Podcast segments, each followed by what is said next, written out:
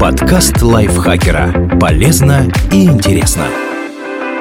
Всем привет! Вы слушаете подкаст лайфхакера. Короткие лекции о продуктивности, мотивации, отношениях, здоровье, обо всем, что делает вашу жизнь легче и проще. Меня зовут Ирина Рогава, и сегодня я расскажу вам, как научиться правильно отдыхать. Майя Сарнер, британская журналистка и колумнист The Guardian, уверена, что многие из нас забыли, как правильно и эффективно отдыхать, и решила разобраться, как это исправить. Проанализируйте время, которое вы проводите перед экраном. В нашем мире, который постоянно находится в режиме онлайн, расслабиться становится все труднее. Сама Майя признается, что впервые всерьез задумалась об этом после того, как ей пришлось бросить занятия спортом из-за травмы. Физические упражнения всегда были занятием, во время которого она могла побыть наедине с собой. И без них она начала чувствовать себя абсолютно потерянной. Когда выдается свободный вечер дома, я часто понятия не имею, чем его занять. Все неизбежно заканчивается тем, что я часами пялюсь то в один экран, то в другой, до самого отхода ко сну. А потом удивляюсь, на что потратила столько времени. Майя убеждена, что она далеко не единственная, кто любит плюхнуться на диван и сидеть перед телевизором, пока перед глазами мелькает лента Twitter и Facebook и пять групповых чатов WhatsApp. С этой проблемой действительно знакомы многие. Например, актриса Дайан Китон в интервью изданию Мо сказала,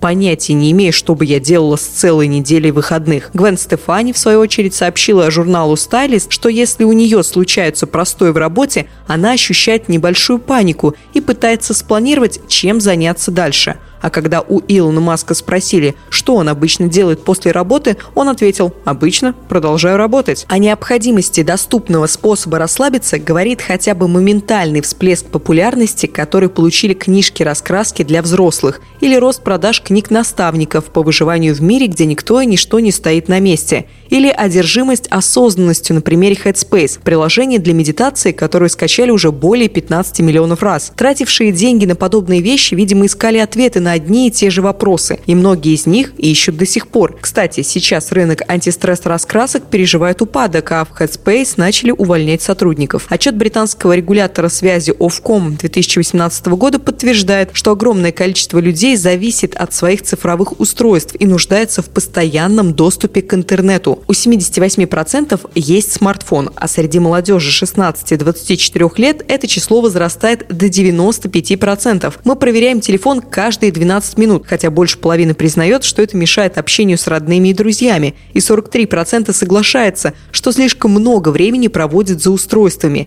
7 из 10 вообще никогда их не выключают. Устройства мешают нам отдыхать, но и без них нам сложно расслабиться. Клинический психолог Рэйчел Эндрю отмечает, что каждый день сталкивается с этой проблемой в своем кабинете терапии, и дела становятся все хуже. В своей практике я заметила, что число людей, которым тяжело отключиться от всего и расслабиться, растет, особенно в последние 3-5 лет. Это касается всех возрастов от 12 до 70 лет. В ленивом отдыхе перед экраном телевизора или со смартфоном в руках, в общем-то, нет ничего плохого, говорит Рэйчел. Но все зависит от того, как именно вы это делаете. Иногда люди признаются, что даже не вникают в возникающее у них перед глазами. Они полностью абстрагируются, не понимая, чем занимались последние полчаса. Это можно рассматривать почти как диссоциацию. Периоды, когда мозг настолько истощен и перегружен, что полностью отключается от происходящего. Конечно, такой отдых мозгу мало помогает. Майя Сарнер говорит, что после вечеров, полностью посвященных Твиттеру или сериалу,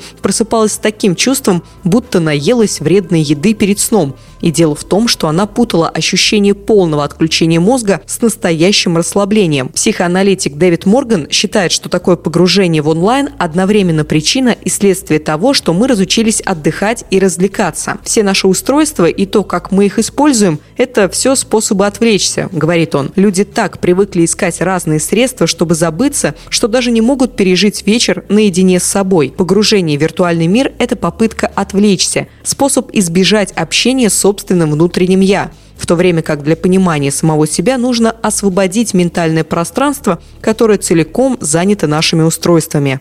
Задумайтесь о своих истинных желаниях. Рэйчел Эндрю рассказывает, что некоторые из ее пациентов вообще никогда не задумывались о том, как бы они хотели провести свободное время – они говорят, что слишком заняты выполнением своих обязанностей, работой, заботой о семье и вынужденным поддержанием дружеских связей. К вечеру или выходным наступает время, когда они могут делать что угодно, но у них уже не остается ни сил, ни мотивации на какие-либо дела, кроме выпадения из реальности. Но как жизнь может доставлять удовольствие, если все время делать только то, что обязан? Для других же, по мнению Рэйчел, идея прислушиваться к своим потребностям и желаниям абсолютно чужда. У воспитанных в семье, где где все было сосредоточено вокруг потребностей другого ребенка или родителя, возможно, они никогда и не спрашивали, чем бы они сами хотели заняться. И нет ничего удивительного, что раньше они могли и не задумываться об этом. Но если им удастся отыскать свое приятное занятие, которое будет помогать расслабиться, это может стать причиной больших перемен в их жизни. Иногда бывает сложно отличить наши собственные нужды от нужд людей, которые нас окружают. И могут потребоваться большие усилия на то, чтобы понять, где заканчиваются ваши желания и начинаются желания партнера. Когда мы с мужем были еще молоды, мы поехали в отпуск в Рим, рассказывает Нина Грюнфельд, основатель Life Clubs, организации, помогающей людям жить полноценной жизнью. Он хотел посетить каждый храм, каждый ресторан, каждое интересное ему место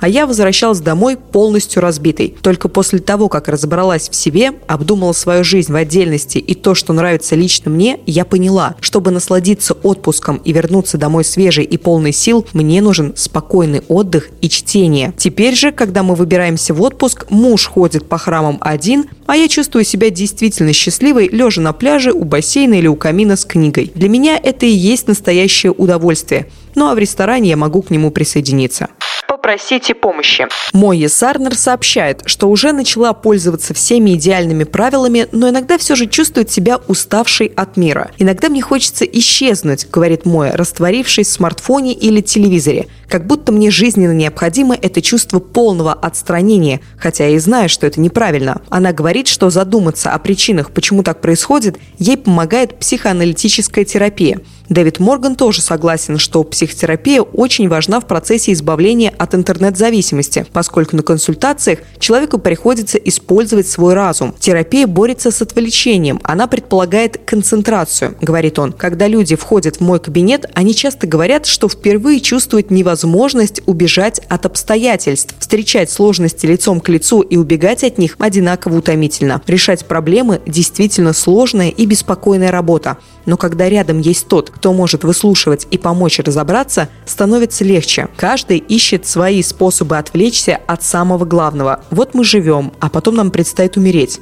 Наличие ума, чтобы осмыслить все происходящее, и человека, который вместе с тобой задумается об этом еще глубже, вот что помогает справиться с этой ужасающей правдой, говорит Дэвид Морган.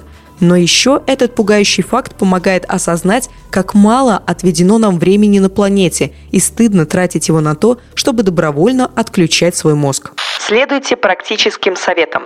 Первое. Введите правило одного часа. Нина Грюнфельд рекомендует во время праздников с друзьями или семьей закрепить за каждым человеком целый час, в течение которого он может решать, чем все будут заниматься, чтобы отдохнуть. Один мой ребенок скажет, что мы будем играть в видеоигры, другой, что пойдем гулять, а третий заставит всех печь пироги. Таким образом, каждый получает немного своего времени и пробует чужие способы отдохнуть. Очень расслабляет, когда не нужно самому планировать весь свой день. Второе. Постарайтесь вспомнить, что в детстве вам нравилось делать больше всего. Определите, что было для вас самым важным в этом занятии и попробуйте придумать его взрослую версию. Если вы уже не помните этого, нужно расспросить друзей и родных или посмотреть старые фотографии. У каждого может найтись занятие всей жизни. Если во взрослом возрасте мы его теряем, это словно утрата своей целостности как человека. Возможно, вам нравилось играть в песочнице, и вы захотите освоить керамику. Или вы обожали лепить всякие штуки, штуки, и вам придется по душе выпечка.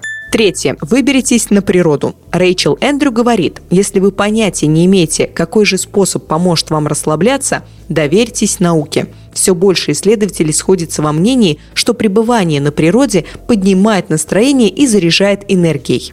Четвертое. Взгляните на мир по-новому. Позвольте себе исследовать его. Где бы вы ни находились, отправляйтесь на прогулку и проверьте, что нового вы можете для себя найти. Попробуйте потеряться. Каждый раз перед поворотом решайте, куда хотите пойти – налево или направо. И проверьте, где в итоге окажетесь, советует Грюнфельд. Текст подготовила Анастасия Долбичкина, озвучила его я, Ирина Рогава. Вам большое спасибо, что прослушали его до конца. Не забывайте подписываться на наш подкаст, ставить ему лайки и звездочки, писать комментарии и делиться выпусками со своими друзьями в социальных сетях. Я на этом с вами прощаюсь. Пока-пока. Подкаст лайфхакера. Полезно и интересно.